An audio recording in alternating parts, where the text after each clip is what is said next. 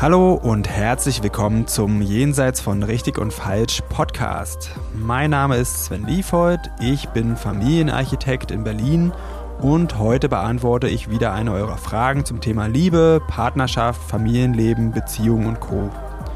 Ihr könnt mir gerne weiterhin Fragen zukommen lassen, am besten über Instagram. Da findet ihr mich unter sven.liefold.familienarchitekt und jetzt geht's los. Mich hat wieder eine Frage erreicht über Instagram und zwar lautet die, wie schafft man es, alle Bedürfnisse unter einen Hut zu kriegen? Und zur Beantwortung der Frage habe ich mir wieder einen besonderen Gast eingeladen und zwar meine wunderbare Ex-Freundin Christine. Hallo. Hallo Christine. Ich dachte, du bist prädestiniert, zusammen mit mir hier diese Frage zu erforschen oder Antworten darauf, weil du erstmal Erzieherin bist und äh, den ganzen Tag damit zu tun hast, verschiedene Bedürfnisse irgendwie zusammenzubringen und natürlich unsere besondere Wohn- und Lebenssituation als Patchwork-Familie. Bist du bereit? Ich bin bereit. Ich erkläre vielleicht erstmal das besondere Format heute. Und zwar heißt das Ja, aber. Das habe ich mir ausgedacht. Da waren wir beide zusammen joggen und wir haben einen Weg gesucht, wie wir möglichst viele Aspekte einer Frage äh, beleuchten können oder welche Antworten kommen könnten. Und da ist uns aufgefallen, dass eigentlich alle Menschen immer dann noch so Abers haben, wo sie sagen, ja, okay, klingt ja ganz gut, aber wie ist das das damit und wie ist das damit? Und da war so die Idee geboren, da ein Format draus zu machen. Das probieren wir heute mal aus. Mal gucken, wie es klappt. Die Ja-Aber-Show. Die Ja-Aber-Show, genau. Na dann beantworte mal die Frage, Sven. Wie schafft man es, alle Bedürfnisse unter einen Hut zu kriegen? Mhm. Ich würde als erstes die Frage ein bisschen umstellen, nehm, nämlich, schafft man es, alle Bedürfnisse unter einen Hut zu kriegen? Da hätte ich eine relativ klare Antwort drauf und die lautet, nicht immer. Also nicht die ganze Zeit schafft man es, alle Bedürfnisse aller Beteiligten unter einen Hut zu kriegen und vor allen Dingen nicht alleine. Mhm. Bam. Okay, dann würde ich sagen. dann haben wir das ja geklärt. Dann haben wir das geklärt. Haben wir Es war geklärt. schön, Vielen dass wir darüber geredet haben. Jetzt hat aber äh, deine Followerin gefragt, wie es möglich ist. Du hast gesagt, nicht immer. Das heißt, es gibt auch Situationen, wo das möglich ist. Wie ist es denn möglich? Ähm, das merken wir dann in den Situationen Mhm. einfach. Oder auch eben nicht. Es gibt total viele Situationen am Tag, wo das einfach gelingt, wo man es einfach nur nicht mitkriegt. Das heißt automatisch, ohne dass man sich bewusst entscheidet. Wir kriegen das ja erst mit, wenn es einen Konflikt gibt. Und es gibt ganz viele Situationen, wo es ja klappt. Ja, aber was mache ich denn, wenn ich merke, da das Bedürfnis meines Kindes oder meines Partners oder beide von beiden ist Gegenteil dessen, was ich will? Was mache ich dann? Wie kriege ich das gut hin? Ich habe ja auch eine Verantwortung meinem Kind gegenüber, zumindest. Mhm. Hast du ein Beispiel? Hm, ja, zum Beispiel ganz, ganz simpel. Ähm, ich will mein Kind ins Bett bringen, weil ich noch ein bisschen Zeit abends für mich haben will, aber das weigert sich ins Bett zu gehen. Wie Mhm. kriege ich das gut hin? Weil die beiden Bedürfnisse sich, gegen, sich äh, entgegenstehen. Ähm, gute Frage. Was ist meine Antwort? Es kann sein, dass du es nicht hinkriegst. Hm. Und vielleicht als genereller Lösungsansatz, Entspannungsansatz, es kann helfen, das erstmal zu akzeptieren. Okay, ich versuche das gerade hier unter einen Hut zu bringen, aber ich schaff's nicht. Und das darf okay sein. Und das kann man auch aussprechen. Da kann man auch seinem Kind sagen, oh, ich würde so gerne ja, jetzt für dich da sein, aber ich brauche das jetzt für mich und ich, ich krieg das nicht hin. Ich, ich kommt auch ein bisschen drauf an, wie alt das Kind ist, aber man kann da auch das Kind auch mal fragen, so, hey, hast du eine Idee für mich? Mhm. Wie siehst du das? Ich glaube auch, dass es äh, viele Situationen gibt, in denen das nicht geht. Also ich stimme dir total zu. Also mein erster Schritt wäre auch erstmal mir bewusst zu machen, dass ich gerade versuche, alles unter einen Hut zu bringen und dass mein Frust, den ich irgendwie in meinem Bauch spüre, daher kommt, dass ich es nicht schaffe. Das kenne ich von zu Hause, das kenne ich von der Arbeit. Und obwohl ich weiß, dass man nicht alle Bedürfnisse unter einen Hut bringen kann, bin ich trotzdem immer noch frustriert, wenn es nicht klappt. Und der erste Schritt ist, erstmal bewusst zu machen, was ich da schon wieder versuche, was für utopisches, äh, äh, was für eine utopische Idee ich da hatte, irgendwie alles unter einen Hut zu bringen. Und der zweite Schritt ist zu sagen, okay, hier geht es nicht. Punkt. Mhm. Und jetzt bin ich erstmal traurig und frustriert, weil ich das nicht schaffe. So, so machst du das. So mache ich das, Mhm. wenn es gut läuft. Wenn- es nicht gut läuft, gebe ich den anderen die Schuld. okay. ja, oder dem System oder so. Also bei uns zu Hause gibt es ja auch immer mal wieder Bedürfniskonflikte.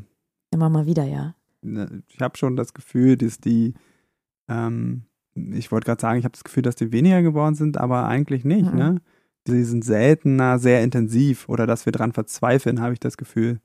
Ja, die sind auch, die haben sich einfach von der Ebene her verändert. Vermutlich haben wir auch einen anderen Umgang damit gefunden im Laufe der Zeit, ja. Ähm, der Kasus Knaxus ist der Anspruch der eigene was ist mein Anspruch? Was will ich hier? Will ich äh, alle glücklich machen und warum will ich das? Das ist ähm, was, was ich mich frage dann manchmal irgendwie, worum geht es mir hier gerade? Und ähm, dann kann das durchaus sein, dass sich das nochmal verändert, wenn ich das rausgefunden habe, was ich hier gerade will, was ich hier gerade erreichen will, warum ich bei dem anderen das will oder warum ich das bei mir so will.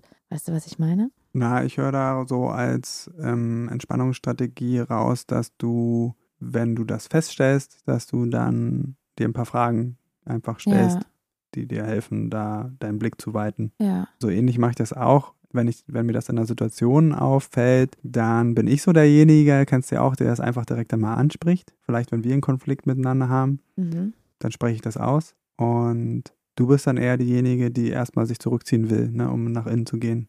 Ja, ich, ich brauche das erstmal, dass ich einen Schritt zurücktrete, damit ich aus der Situation rausgehe, weil wenn ich drin bin, kann ich nicht drauf gucken. Und manchmal geht das, manchmal geht das nicht, wenn man so ein penetrantes Gegenüber hat wie dich, dann der einen einfach nicht rausgehen lässt aus der Situation.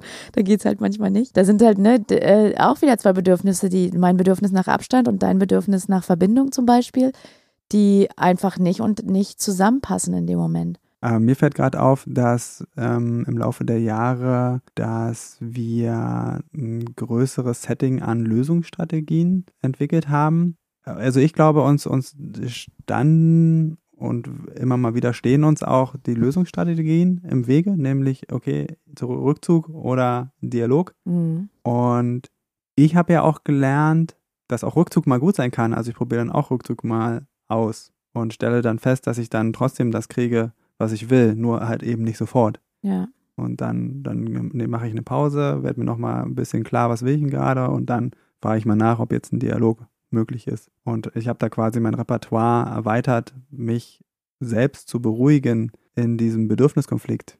Ich habe gerade überlegt, alle Bedürfnisse unter einen Hut bringen, könnte man ja auch gleichsetzen mit es allen recht machen. Und dann frage ich mich, was steckt denn hinter dem es allen recht machen? Was könnte dahinter stecken? Zum Beispiel sich geliebt fühlen. Und wenn ich es allen nicht recht mache, dann erfahre ich Ablehnung zum Beispiel, könnte ein Ding sein. Und da eher hinzugucken, also das ist, was ich mich manchmal frage, worum geht es hier und kann ich das aushalten, dem anderen jetzt ein Nein zu geben oder ist die Angst so groß, dass ich dann nicht mehr gemocht werde? Das, das mhm. ist ja, mhm. also ne, das war schon mal ein größeres Thema, das ist jetzt nicht mehr ganz so stark. Ich habe das gelernt, irgendwie gut Nein zu sagen, ohne ein schlechtes Gewissen zu haben in den meisten Fällen.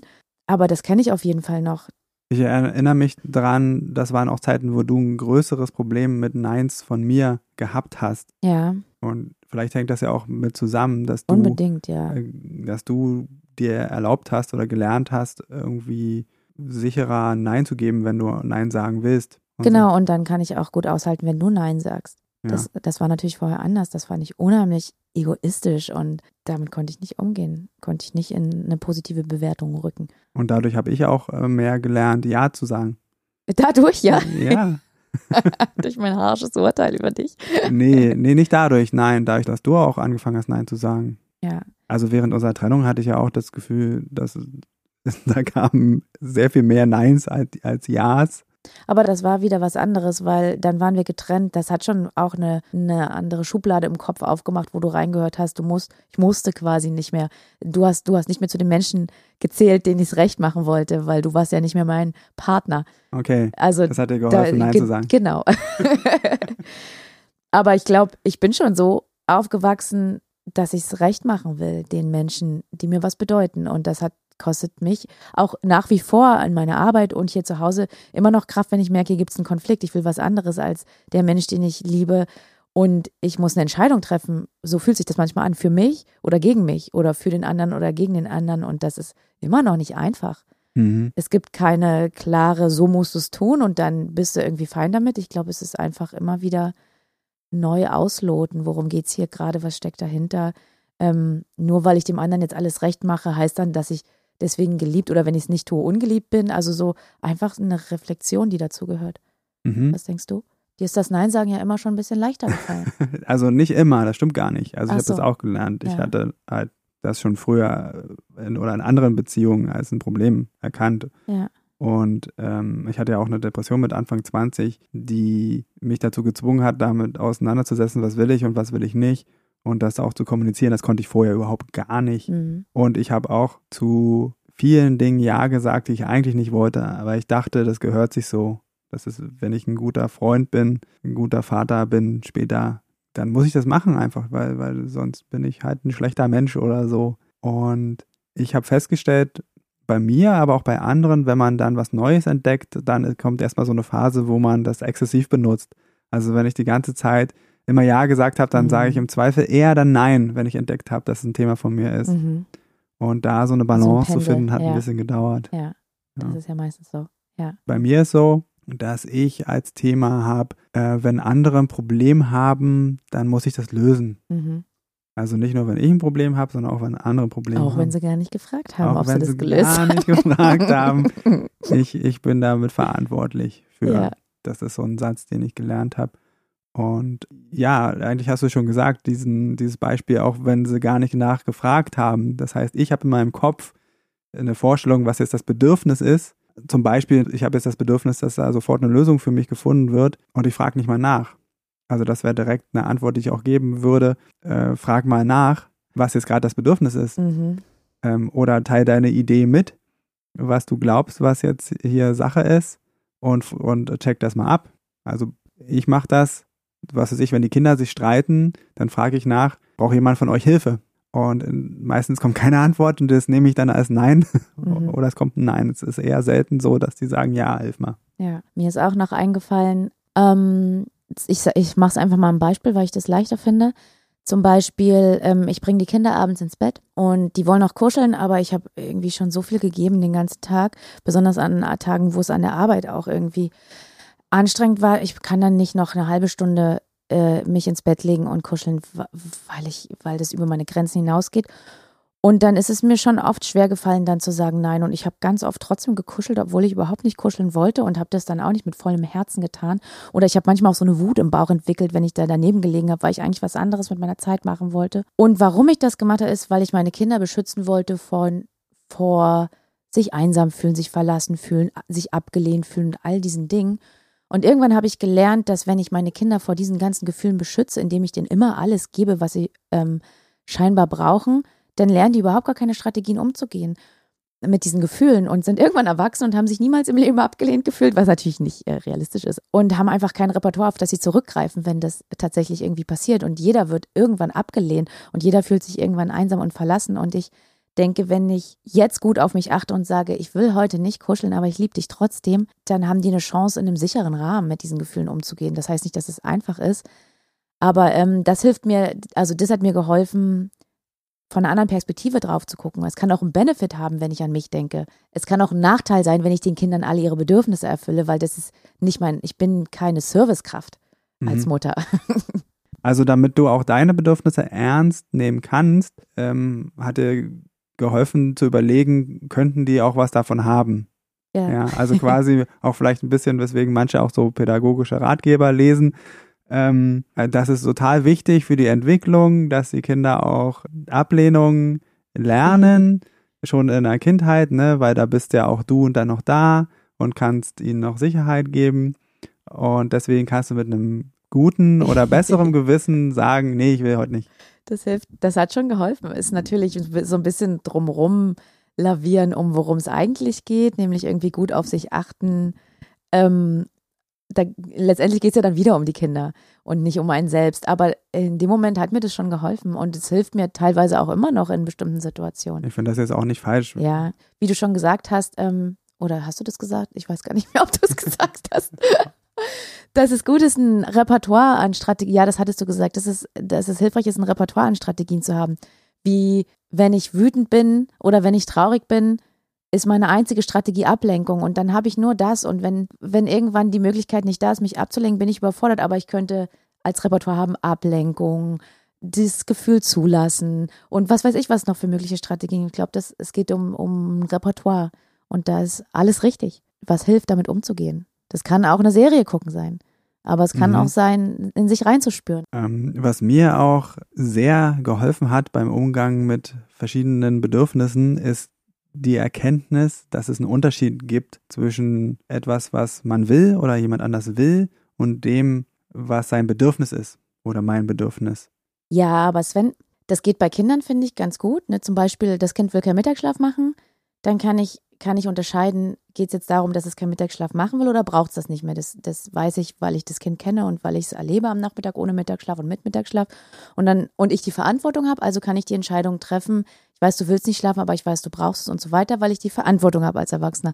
Wie ist es aber beim Partner? Weil da ist das was anderes. Wie, äh, wie ich weiß es, ich weiß mit Sicherheit, es stößt nicht auf offene Ohren, wenn ich sage, ich weiß, du willst das jetzt, aber ich weiß auch, das ist gerade nicht dein Bedürfnis, deswegen ist es jetzt leicht für mich, Nein zu sagen.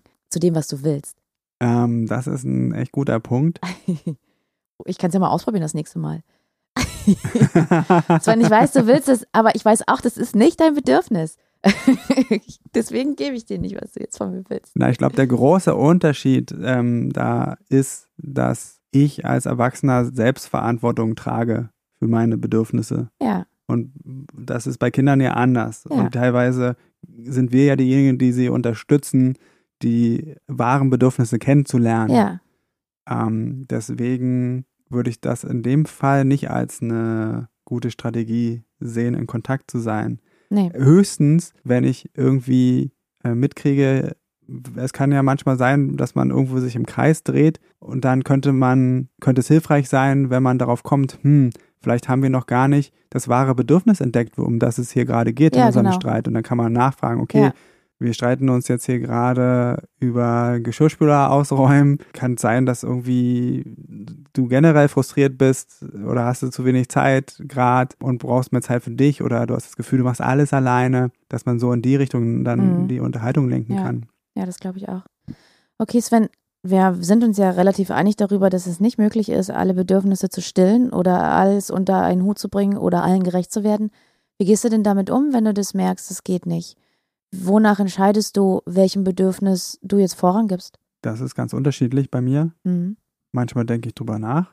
Und also eigentlich versuche ich so Kopf und Bauch zusammenzubringen. Ich nehme mal ein ganz aktuelles Beispiel, nämlich Corona und alles, was da mit dranhängt. Und da haben, haben wir ja gerade die Herausforderung, dass unsere Kinder gerne sich mit Freunden treffen wollen.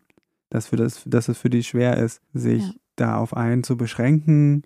Also, dass die einfach gerne total frei sein wollen in ihren Verabredungen, so wie sie es einfach auch gewohnt sind das ist ein super Beispiel für einen Konflikt, den ich nicht einfach nicht gelöst kriege. Also wo ich irgendwie mich damit abfinden muss, ich, Kannst es nicht allen recht machen. ich kann es nicht allen recht machen oder ich will denen auch nicht geben, was sie jetzt grad Ja. wollen. Ja. Und das ist schwierig. Also Ja. gerade bei dem Thema, weil die schon einfach so lange so gut mitmachen und jetzt einfach auch so ein im Moment so was erreicht ist, wo sie ja, wo sie schon fast wirklich auch drunter leiden, dass das Mhm. jetzt so ist. Ja, Und da habe ich mitgekriegt, das ist su- super schwer für mich. Also da leide ich auch mit dran. Also erstmal habe ich meine eigenen Bedürfnisse, die ich jetzt auch, die ich ja auch schon so lange ähm, einschränken muss. Und da merke ich einfach bei mir auch, das fällt mir, je länger es dauert, immer schwerer. Und dann kommt noch oben drauf, dass die da so drunter leiden und ich aber das im Moment, so wie es ist,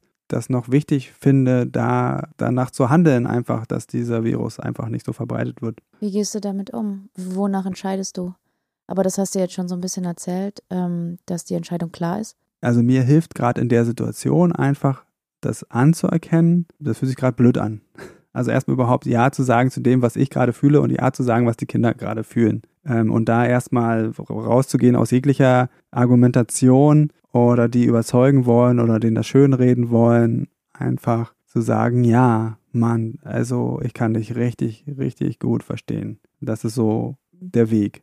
Und das nächste ist dann zu wissen, was ich will. Und dann eben, bei uns ist es halt gerade so, dass wir gesagt haben, nee, im Moment ist der Kontakt eingeschränkt und ich stehe da auch dahinter. Und dann halt dieses, ich kann dich so, so gut verstehen und trotzdem werde ich dir das jetzt nicht erlauben. Und da haben wir ja auch teilweise richtige äh, Kämpfe, also vielleicht nicht Kämpfe, aber so starke Emotionen, die wir dann ja, kriegen von den beiden. Und da gilt es dann halt mit umzugehen. Ne, da bin ich dann wieder auf mich zurückgeworfen.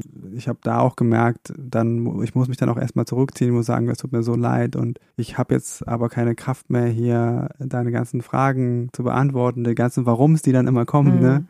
Äh, warum, aber so, aber so, ne? Die haben ja auch ihre Argumente dann, die ich auch verstehen kann und dann sage ich irgendwann auch, okay, ich, ähm, wir reden dann später nochmal drüber. Mhm. Tut mir echt, echt leid. Ich versuche dann irgendwie mit meinem inneren Schmerz umzugehen, dass die so leiden. Ja.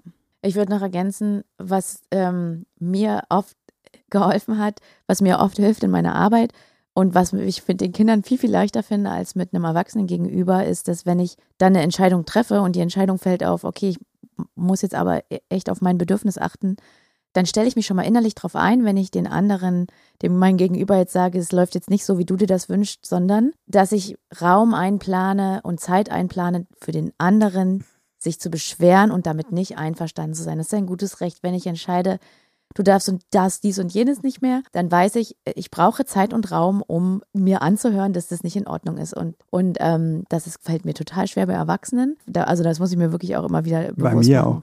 Ja, genau. bei den Kindern ist es, in, also da kann ich das inzwischen relativ leicht, weil ich das gut geübt habe und ne, beim, bei Mama Wachsen gegenüber ist es ein bisschen schwerer. Aber das finde ich super essentiell.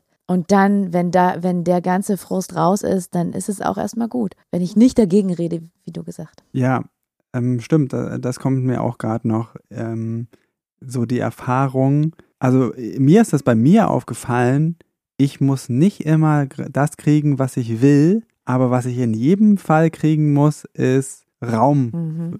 für das, was ja. jetzt da in mir vorgeht. Ja. Ähm, also dass ich ge gehört werde. Und das klappt besser, wenn es erstmal keine keine Ja-Abers gibt. Mhm. Wenn gesagt wird, ja, verstehe ich. Mhm. Ist kacke. Ne? ist kacke, genau. Ja. Und wir sind ja so alle gepolt in Richtung, wenn ich zustimme, dann muss ich das auch geben. Wenn ich, wenn, ne, also wenn ich dir recht gebe, dass sich das kacke anfühlt, dann muss ich ja auch was tun, tun dagegen. Willst, ja. ne? Aber ist ja gar nicht mhm. so. Und wir haben wirklich ganz viel davon, wenn wir erstmal eine Bestätigung kriegen, dass es okay ist, wie wir jetzt gerade sind. Ja. Ich kenne das auch von mir, wenn ich, ich bin dann auch teilweise auch erstmal richtig sauer, wenn es mir total wichtig ist und wenn ich das Gefühl habe, ich beiße hier gerade auf Granit, mhm. du bist überhaupt nicht gesprächsbereit. Ähm, Story of your life, ne? Wie meinst du das jetzt? Mit mir, meine ich. Mit dir? Ja, ja, stimmt. Ähm, besonders wenn du gerade gestresst bist, ja. dann ist erstmal nichts mit reden. Aber was ich sagen wollte ist, ähm, also ich kann mir auch vorstellen, dass es richtig, richtig schwer auszuhalten, weil ich dann ja, so intensiv bin, ne? Weil ich dann schon ausdrücke, wie scheiße ich das finde. Intensiv ist ja ein schönes Wort dafür, ja. Und, ähm, aber es ist, es ist auszuhalten, ne? Nicht immer? Im Nachhinein dann, ja. also ich erinnere mich an Situationen, wo du das dann geschafft hast, äh, ja. einfach das zu nehmen. Und ähm, ja. aber ich glaube, die Strategie war da auch gar nicht so viel zu sagen, sondern einfach das anzuhören und das und diesen, das kann ich auch von mir, das wird so ein starker Rechtfertigungsimpuls ausgelöst, der muss eigentlich unterdrückt werden in dem Moment, damit der andere erstmal Raum hat. Also bei mir ist immer so ein Triggerpunkt, wenn irgendjemand mich auf irgendeine bestimmte Art und Weise sieht in dem Moment, was weiß ich, als nicht verständnisvoll, als nicht zugewandt und ich aber denke, ey, das ist jetzt gerade eigentlich für mich das komplette Gegenteil und ich versuche dann dir zu erklären, aber ich bin noch verständnisvoll und damit mache ich es eigentlich kaputt. Ja.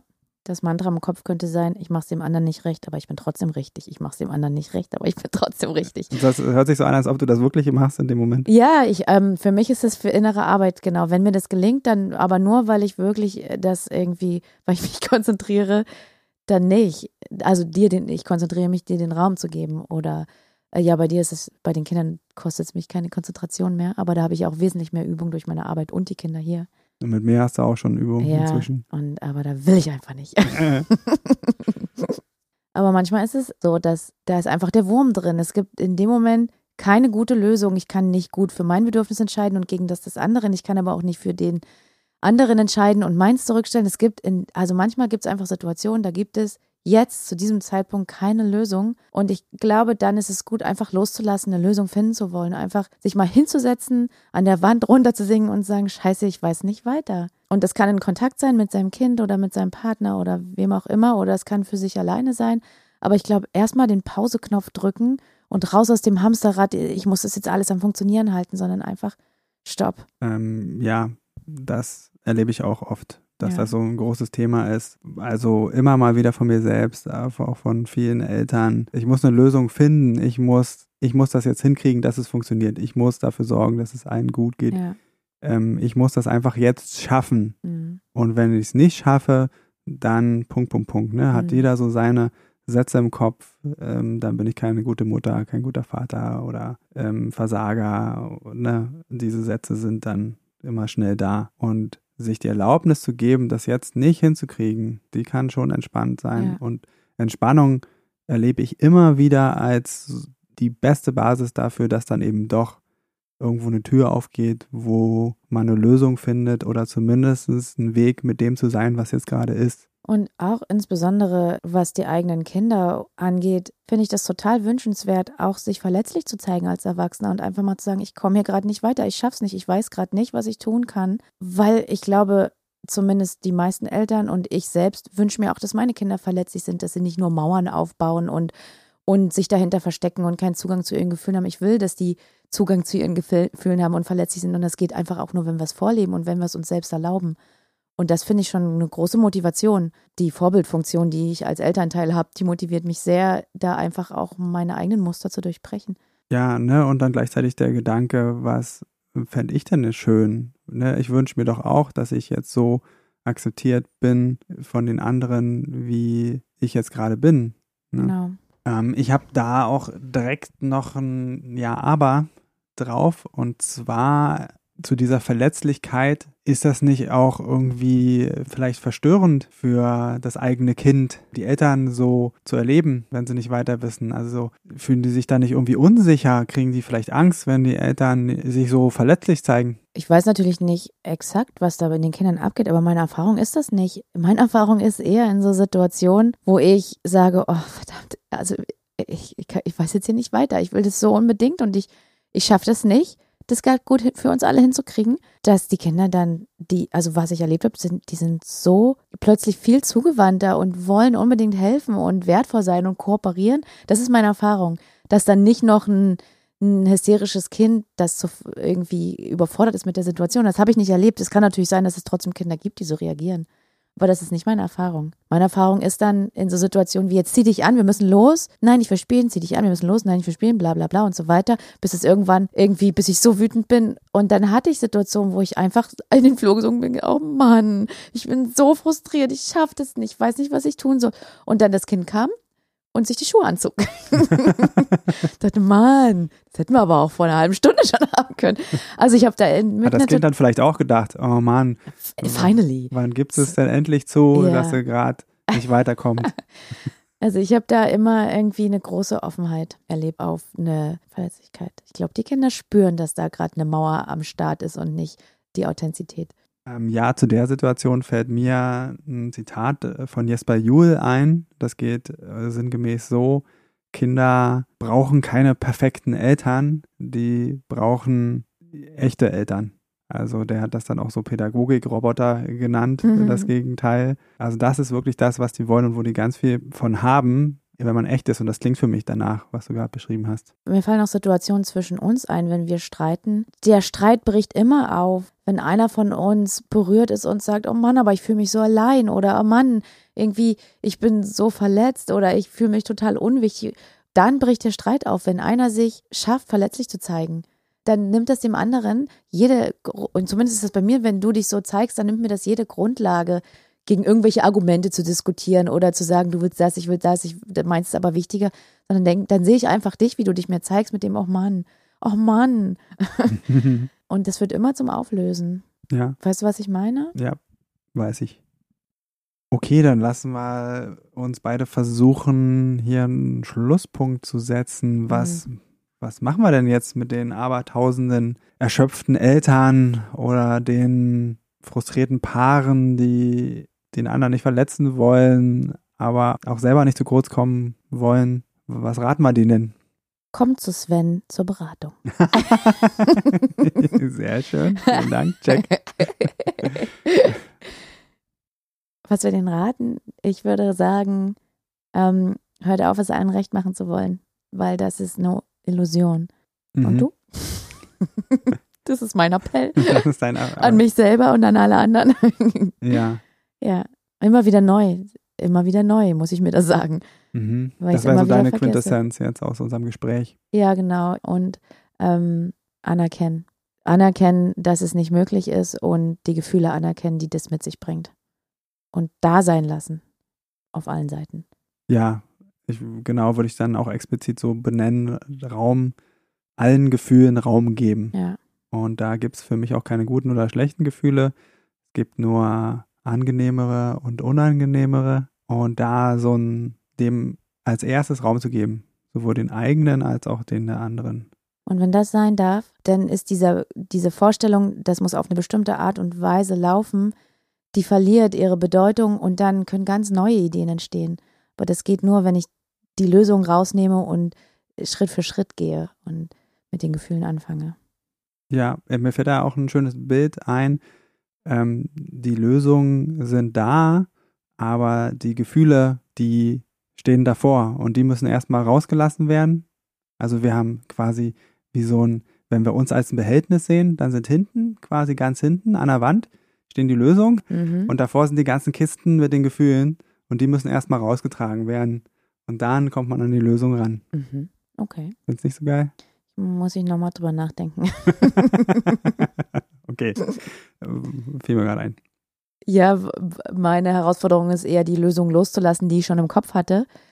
Und das geht tatsächlich durch, äh, durch den Raum geben für meine und die Gefühle meines Gegenübers, weil dann entstehen Dinge, von denen ich nicht gedacht hätte, dass sie gut sein können.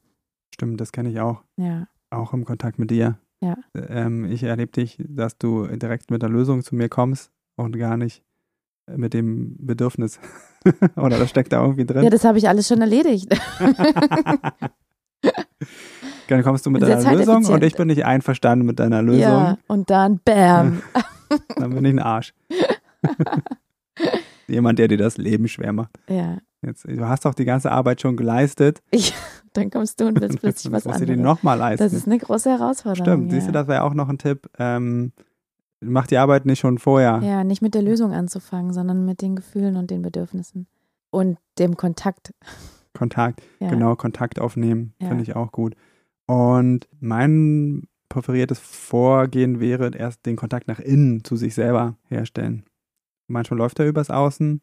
Äh, bei mir zum Beispiel, wenn ich versuche, mit dir Kontakt herzustellen, dann, oder wenn ich in Kontakt mit dir bin, dann werden mir manche Sachen dann auch klarer. Ne? Entweder manchmal tatsächlich durch einen Streit, wenn ich einfach merke, wir kommen hier nicht weiter, dann ist das bei mir zum Beispiel auch ein Zeichen, dass ich ähm, gar nicht klar habe, worum es mir jetzt ja eigentlich hier, Mhm, hier mhm. geht. Und dann, dann schält sich das so ein bisschen raus, so durch Reibung, ne, wird so ähm, abgeschliffen. Schon auch manchmal ganz schön müßig. Mir fällt noch ein schönes Beispiel dazu ein, weil es, es gab jetzt eine Situation zwischen äh, unseren beiden Kindern, mit der ich nicht einverstanden war. Und dann bin ich zu denen hingegangen und hatte natürlich schon meine Lösung im Kopf, wie ich das alles gern hätte, aber wusste gleichzeitig, okay, so nicht. Ähm, ich versuche es mal anders. Und dann habe ich denen gesagt, mit dem und mit der und der Sache bin ich nicht einverstanden. Wie steht ihr dazu? Und dann haben die mir so ihre Meinung gesagt und so. Und dann habe ich gesagt, okay, ähm, ich muss jetzt nochmal drüber nachdenken, wie ich damit umgehe. Ich gehe nochmal mit euch ins Gespräch, so ungefähr. Und das war vor zwei Tagen. Und ich habe jetzt gemerkt, dass sich nochmal meine Sicht auf das Thema total verändert hat. Aber ich weiß, dass das ein Riesenstreit geworden wäre, wenn ich gesagt hätte, ich bin damit nicht einverstanden und so und so wird es aber jetzt laufen. Und dann hätten sie widersprochen und dann hätte ich gedacht, jetzt habe ich aber schon eine Entscheidung getroffen, jetzt kann ich die nicht zurücknehmen, weil dann bin ich auch nicht mehr die Autoritätsperson oder was auch immer da für Muster im Kopf ablaufen. Und das war eine total schöne Erfahrung, erstmal zu sagen, hier so nicht und dein Bedürfnis, wie ist das? Und dann gehe ich nochmal in mich und überlege, was mache ich denn jetzt damit? Und möglicherweise gehe ich auch nochmal in Kontakt und wir gucken gemeinsam, was wir damit machen. Ja, wenn ich so drüber nachdenke, dann ist das, glaube ich, eins der Hauptgründe, weswegen wir so einen Stress haben mit den Bedürfnissen, weil wir direkt schon mit der Lösung ankommen. Vielleicht erst die Lösung erstmal beiseite packen und dann, Das ist so schwer. Ich finde es so schwer. Erstmal zu sagen, ich bin hier unzufrieden, statt zu sagen, ich bin unzufrieden und das und das und das machen wir jetzt. ich glaube, es liegt daran, dass wir alles immer im Griff haben wollen. Ja. Ja. Ich habe bei mir habe ich so einen Glaubenssatz entdeckt, dass ich immer souverän handle. Für dich mag das witzig sein, weil du mich wahrscheinlich selten als souverän erlebst. Ähm, also damit machen wir es uns wirklich total schwer, dass wir von uns verlangen, immer zu fun- funktionieren und immer eine Lösung parat zu haben. Und wir fühlen uns dann vielleicht sogar nackig, wenn wir irgendwo antanzen mit einem Problem und noch nicht schon eine Lösung im Petto haben. Also einen Schritt zurückgehen zu erstmal, ich bin hier unzufrieden und schon dann zu dem Zeitpunkt, wo ich unzufrieden bin, gehe ich in Kontakt. Und der Rest, den kann man gemeinsam entwickeln. Weil dann sind die Menschen einbezogen, die auch in, an der Lösung äh, beteiligt sind. Ja, und ich glaube, das ist eine große Schwierigkeit und die wenigsten sind das gewohnt, direkt mit dem, was ist, erstmal in Kontakt. Mhm, das ist super schwer. Mhm. Ja. Und vielleicht sind wir es auch gewohnt, eigene Lösungen zu finden oder es wurde immer von uns verlangt. Aber gerade in einer Beziehung, ob jetzt als Paar oder mit, mit einem Kind, ist es doch das Schönste, irgendwas Gemeinsames zu entdecken. Ja, wenn ich alleine bin, dann kann ich für mich eine alleine Lösung finden. Aber wenn ich äh, was für uns gemeinsam will, dann ist doch gemeinsam da auch der beste Weg dahin. Ja. Finde ich ein super Schlusswort. Mhm. Ich einverstanden? das freut mich. Das mit dem Ja, aber haben wir heute nicht so richtig hingekriegt, wie wir es uns vorgenommen haben. Ich finde das aber okay. Können wir noch ein bisschen üben. Vielleicht probieren wir es weiter, mal gucken oder wir lassen es Vielleicht war es auch bleiben. eine Schnapsidee. In der Theorie klang es gut. ich danke dir, dass du dir die Zeit genommen hast. Ich habe sehr genossen. Ich habe ein schönes Gespräch gehabt mit dir. Ja, finde ich auch. Mach's gut. Tschüss. So, das war's für heute mit Jenseits von Richtig und Falsch. Vielen Dank fürs Zuhören. Wenn dir die Folge gefallen hat, dann abonniere doch den Podcast, schreib mir einen Kommentar und empfehle mich weiter. Und wenn du jetzt auch sagst, Podcast hören ist ja ganz gut, aber ich will noch mehr in meinen Beziehungen bewegen, oder du hast es ausprobiert und das hilft nur kurz, weil du immer wieder in alte Muster zurückfällst, dann fühle dich herzlich eingeladen zu einem kostenfreien Kennenlerngespräch. Da schauen wir uns gemeinsam ganz in Ruhe deine Situation an und ich prüfe, ob ich dir weiterhelfen kann und verrate dir dann natürlich auch wie. Am besten du klickst gleich auf den Link dazu unten in der Beschreibung und dann sehen wir uns. Ich freue mich auf dich.